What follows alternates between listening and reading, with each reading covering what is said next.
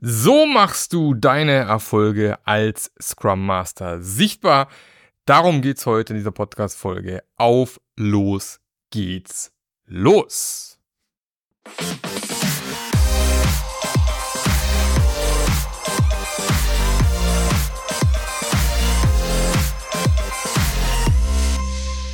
Hallo und Herzlich willkommen zu einer neuen Episode vom Scrum Master Journey Podcast. Der Podcast, der dir zeigt, wie du als Scrum Master erfolgreich sein kannst. Umso mehr ist es heute mal eine spannende Folge. Äh, wenige Tage, vier Tage noch bis Weihnachten, äh, wo ich das hier gerade aufnehme. Und äh, wenn die Podcast-Folge erscheint, dann sind es nur noch zwei Tage, oder? Was ist? Nee, wir haben Mittwoch, nee, drei Tage bis Weihnachten. Heute ist Mittwoch tatsächlich. Und ich hoffe, du hast alle Geschenke gekauft. All deine Lieben werden beglückt an Weihnachten. Wenn du Weihnachten nicht feierst, dann wünsche dir eine schöne freie Zeit und genieß deine letzten Tage in diesem Jahr, bevor es dann in 2024 wieder volle Pulle losgeht. Und die große Frage, die sich gerade viele Leute, viele Scrum Master stellen. Ja, wir haben aktuell eine Krise in vielen Bereichen. Und ja, ähm, wir haben das Thema, ich muss mal ganz kurz hier das Audio ausschalten nebenher. Ähm, wir haben tatsächlich das Problem, dass es diverse Entlassungen aktuell gibt. Und leider höre ich immer wieder, wie Scrum Master ganz oft relativ weit oben auf der Liste sind von Leuten, wo man sagt, ach, eigentlich brauchen wir den ja gar nicht. Der entwickelt nichts der macht keine Projektleitung, der ist sonst irgendwie auch nie wirklich sinnvoll. Also können wir doch auf diesen Scrum Master verzichten. Oder auf mich Agile Master, Agile Coach, egal. Das Problem ist ganz, ganz oft, dass du als Scrum Master deinen Erfolg, deinen Fortschritt nicht sichtbar machst oder machen kannst.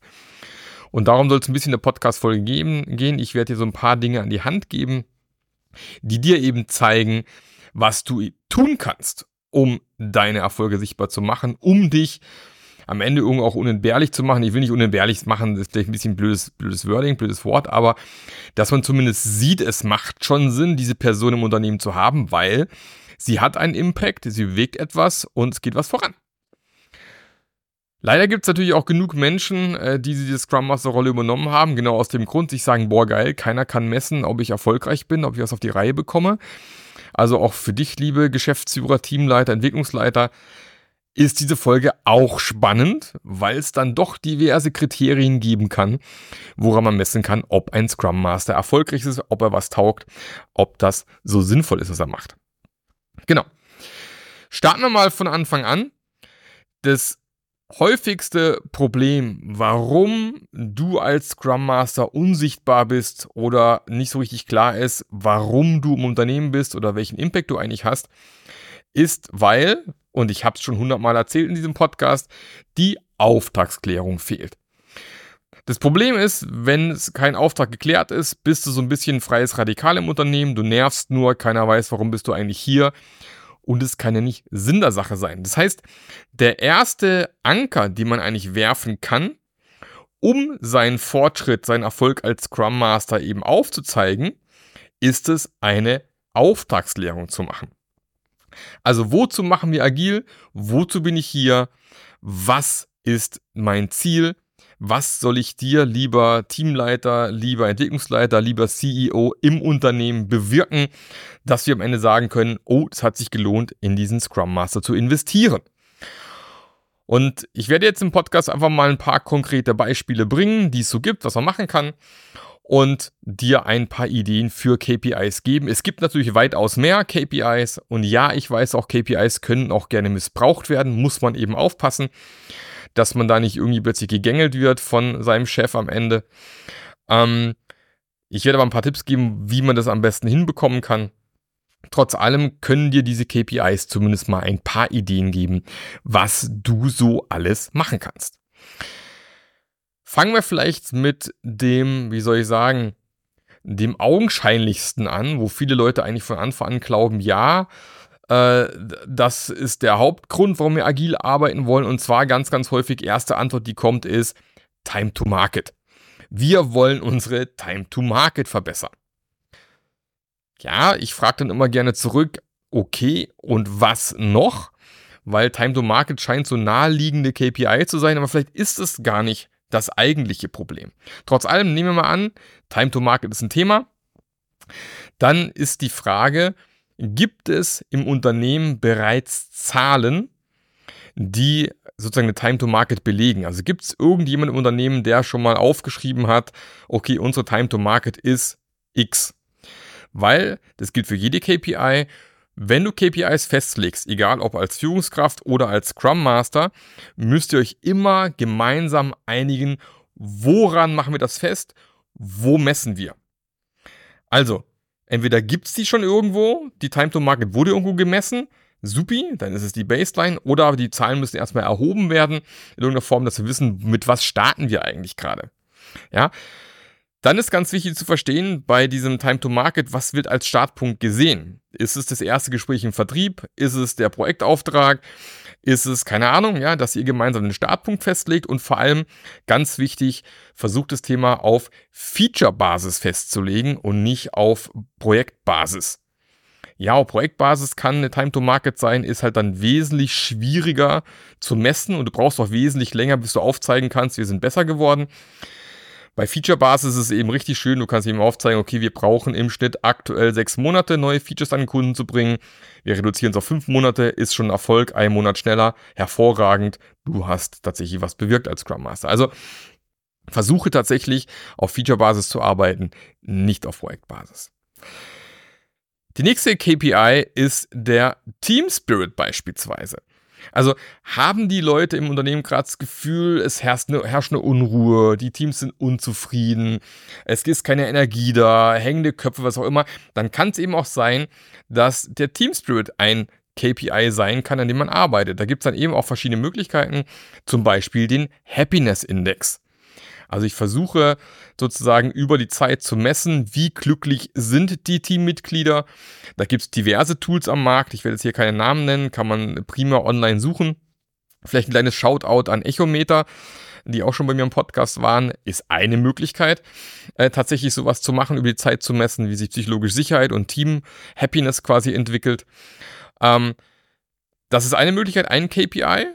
Und das eben zu verfolgen, kann auch total genial sein, wenn du siehst, die Team, Happiness ist eigentlich ganz gut, aber jetzt plötzlich ist abgesunken, dann nachzufragen, nachzuschauen, okay, woran liegt das eigentlich? Das nächste Thema, Thema ist, was ich äh, sehr lustig fand, vor vielen Jahren hatte ich mal ein Team und die saßen zusammen in einem Raum, haben aber nahezu nicht miteinander gesprochen.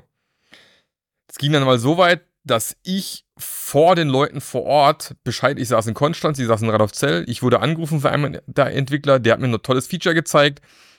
Ich rufe den Entwicklungs-, äh, den, den, den Senior-Entwickler an im Team und sage, hast du schon gesehen? Mega, oder? Und er sagt, äh, was? Nix gesehen. Das heißt, ich in Konstanz wusste vor der Person, die gegenüber gesessen ist, was der für ein geiles Feature gebaut hat. Und die KPI, die ich da eingeführt habe, hieß dann Number of Unforced Words. Also wie oft sprechen die, ohne dass jemand einen Impuls reingibt, ohne dass die jemand was fragt. Wie stark ist die Unterhaltung im Team? Das kann sein, dass die vielleicht sehr nerdig unterwegs sind, kann aber auch sein, dass die vielleicht sehr im, im, Silo arbeiten, kann auch sein, dass die unzufrieden sind mit irgendwas. Also so ein Number of Unforced Words kann auch ein guter Indikator sein. Auch da muss man natürlich erstmal festlegen, wie sieht es da aktuell aus war bei meinem Team, keine Ahnung, vielleicht bei ein bis zwei, wenn überhaupt, die so, die so kamen über den Tag verteilt, sonst waren die eigentlich ziemlich still.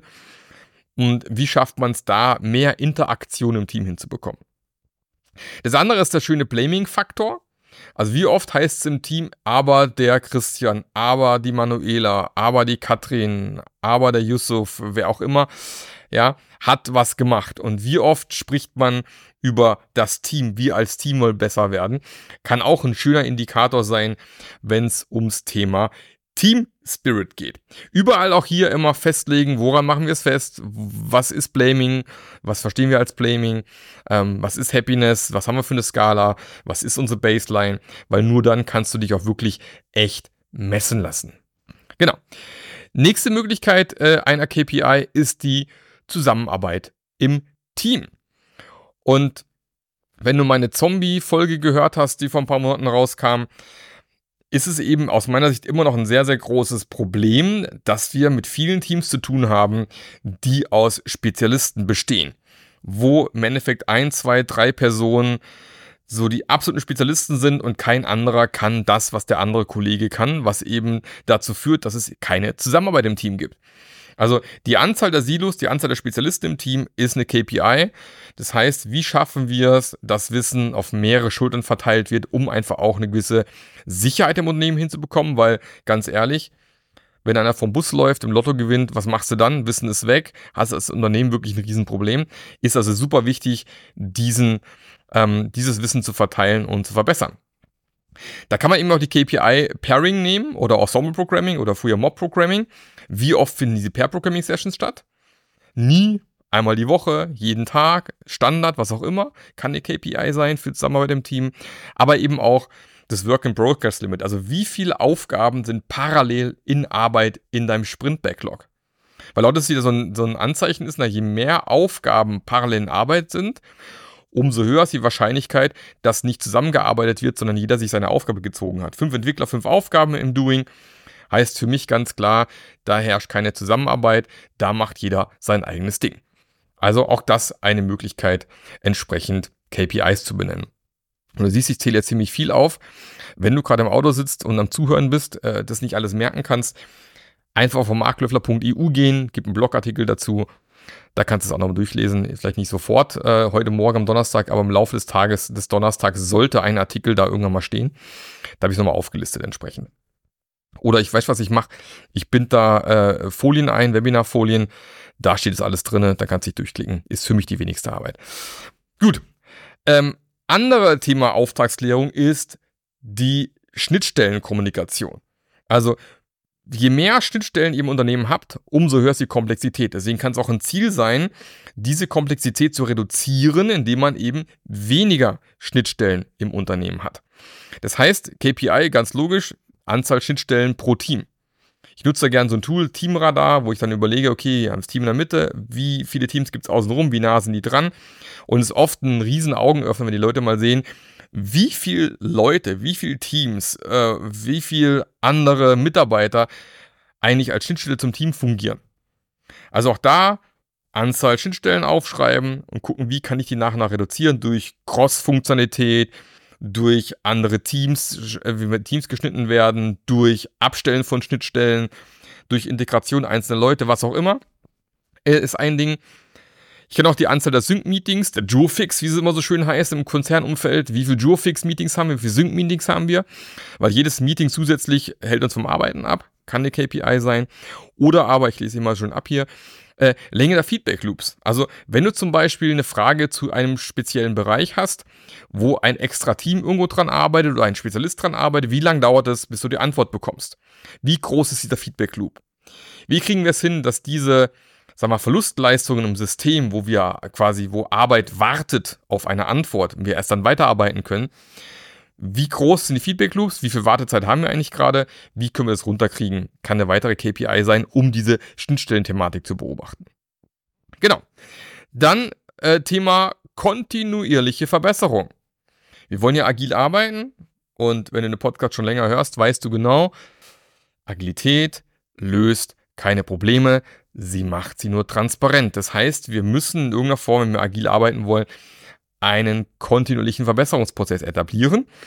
Das heißt, wir müssen gucken, okay, in, in welcher Frequenz finden Retros statt? Zum Beispiel eine KPI.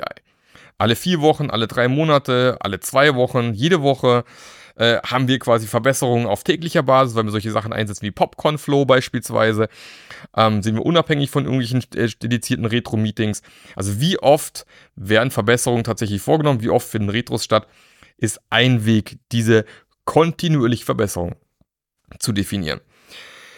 Dann zweite KPI ist, wie oft kommen die immer gleichen Themen im Retros wieder und wieder auf den Tisch. Weil auch das ein Zeichen ist, Problem wäre nicht abgestellt, die gleichen Themen kommen wieder auf den Tisch, wir reden wieder über die gleichen Dinge und das bedeutet ja im Endeffekt, okay, da scheint auch was nicht so richtig rund zu laufen. Auch da kann man ja am Ende gucken, wie man da besser werden kann. Dann ähm, auch eine schöne KPI, Anzahl der Experiment am Ende der Retro, also der Maßnahmen, die, die, die, festgelegt worden sind, versus der Experimente, die nachher durchgeführt worden sind. Also wie viele der Dinge, die ihr euch vorgenommen habt, ihr wirklich umgesetzt? Und im besten Falle ist da eine Ratio drin na, von 1 zu 1, also einmal geplant, einmal umgesetzt. Aber ich kenne genug Teams, die sich immer wahnsinnig tolle Sachen vornehmen in der Retro und nachher nichts umsetzen. Das heißt, es findet keine Verbesserung statt. Somit seid ihr in dem Bereich schlecht. Also die drei Dinge sind eine weitere Idee, wie wir kontinuierlich Verbesserungen messen können. Ich habe noch drei. ich will hier niemand überlasten, aber ich habe noch drei. Ähm, ein weiteres Thema natürlich Effizienz. Also, wie wollen wir Effizienz im Unternehmen messen? Zum Beispiel mit einer Deployment Rate. Also, wie oft wird deployed? Haben wir ein Continuous Deployment etabliert, wo wir mehrere hundert Male am Tag deployen? Dann sind wir natürlich hier so in der, in der Meisterklasse unterwegs. Siehe Amazon und Co., die mehrere hundert Male am Tag releasen. Oder sind wir bei Deployment Rates irgendwie bei alle zwölf Monate? Also ich kenne immer noch Softwarefirmen, die machen einmal im Jahr ein Release. Gibt's immer noch, auch in der heutigen Zeit. Man glaubt es nicht, aber gibt's. Also auch da die Frage, okay, wie oft deployen wir jetzt? Wie kriegen wir die Deployment Rate nach oben? Na, deployen wir zum Beispiel pro Sprint einmal, was auch schon in Ordnung ist, aber schaffen wir es vielleicht dann irgendwie jeden Tag zu deployen, im Laufe des Sprints beispielsweise, ist einfach eine Frage der Effizienz. Dann solche Sachen, Mean Time to Repair. Also wie lange dauert es, wenn ein Bug gemeldet wird, bis er gefixt wurde? Ja, wie lange ist diese Zeit, die da läuft? Oder ganz allgemein Lead Time. Na, wie lange dauert es, wenn ein neues Feature reinkommt, bis es am Ende tatsächlich deployed worden ist? Ja, kennt man aus dem Kanban, Lead Time, ja, wo man eben messen kann, wie, gleich, wie die Durchlaufzeiten sind im System. Wie kriegen wir die runter? Natürlich, je schneller die ist, umso schneller kann man reagieren, umso effizienter ist man als Team. Wobei Effizienz, werden wir gleich noch sehen, aus meiner Sicht nicht so wichtig ist wie Effektivität. Kommen wir gleich zu. Gut, kommen wir noch zur Kundenzufriedenheit. Wie kann man Kundenzufriedenheit messen? Weil auch da gibt es oft das Gefühl, der Kunde ist nicht zufrieden. Was können wir machen? Ähm, da gibt es zum einen die berühmte Net Promoter Score. Also diese Frage, die du vielleicht auch schon gesehen hast, wenn du mal äh, irgendwo eingekauft hast. Wie wahrscheinlich ist es, dass du unser Produkt, unsere Dienstleistung an einen Freund, Bekannten weiterempfehlen würdest? Einfache, simple Frage, aber da kann man schon sehr gut dran messen, wo stehen wir denn aktuell. Auch daher na, natürlich die Frage intern, gibt es diese Zahlen schon bei euch? Oder müssten die erst noch erhoben werden? Ist ein Thema, das man eben damit reinbringen kann. Dann äh, Rücklaufquote, wenn du nach Bewertungen fragst. Also wenn du Kunden explizit fragst, kannst du bitte unser Produkt bewerten. Wie viele Kunden sind bereit, das zu tun? Wenn das sehr wenige sind, ist auch so eher ein Zeichen von einer nicht so hohen Kundenzufriedenheit. Oder wenn du relativ viele Rückmeldungen bekommst mit schlechten Bewertungen, ist ja auch ein Zeichen von einer bescheidenen Kundenzufriedenheit. Ähm, auch das ist wiederum eine, eine, Variante, wo du dir angucken kannst. Ähm, oder aber auch die Retention Rate, also gerade im, im Online-Shopping-Bereich, wie oft kauft der Kunde noch einmal? Ja, ist es ein Kunde da, also wie viele Kunden andersrum, wie viele Kunden kommen wieder und kaufen nochmal? Äh, hast du immer neue Kunden oder hast du auch Kunden, die wieder und wieder kommen und wieder und wieder dein Produkt kaufen? Ja, und je besser die ist, ist ein Zeichen von hoher Kundenzufriedenheit. Ganz klar. Zu guter Letzt kommen wir zum Thema Effektivität. Ja, also das Thema Effizienz, Effektivität. Na, Effektivität ist am richtigen Arbeiten, Effizienz eben das mit so möglichst wenig Verlustleistung wie möglich. Aber wenn ich eben sehr effizient am Falschen arbeite, habe ich auch nichts gewonnen. Deswegen zuerst mal gucken, arbeiten wir überhaupt am Richtigen?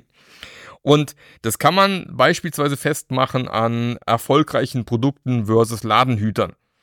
Oder im, wenn ich jetzt wirklich nur ein Produkt habe, an genutzten Features versus Features, die fast keiner anfasst. Sollte natürlich entsprechende ähm, äh, Logging-Mechanismus im, im, im Code hinterlassen, dass ich sowas auch messen kann.